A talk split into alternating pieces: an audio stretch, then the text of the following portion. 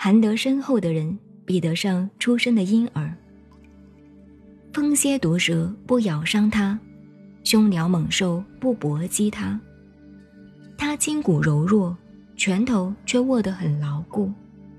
太不知道男女交合，而小生殖器却自动勃起，这是精气充足的缘故。他整天嚎哭，但是他的喉咙却不会沙哑，这是元气纯和的缘故。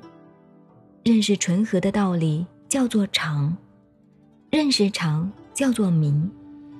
贪生纵欲就会有灾殃。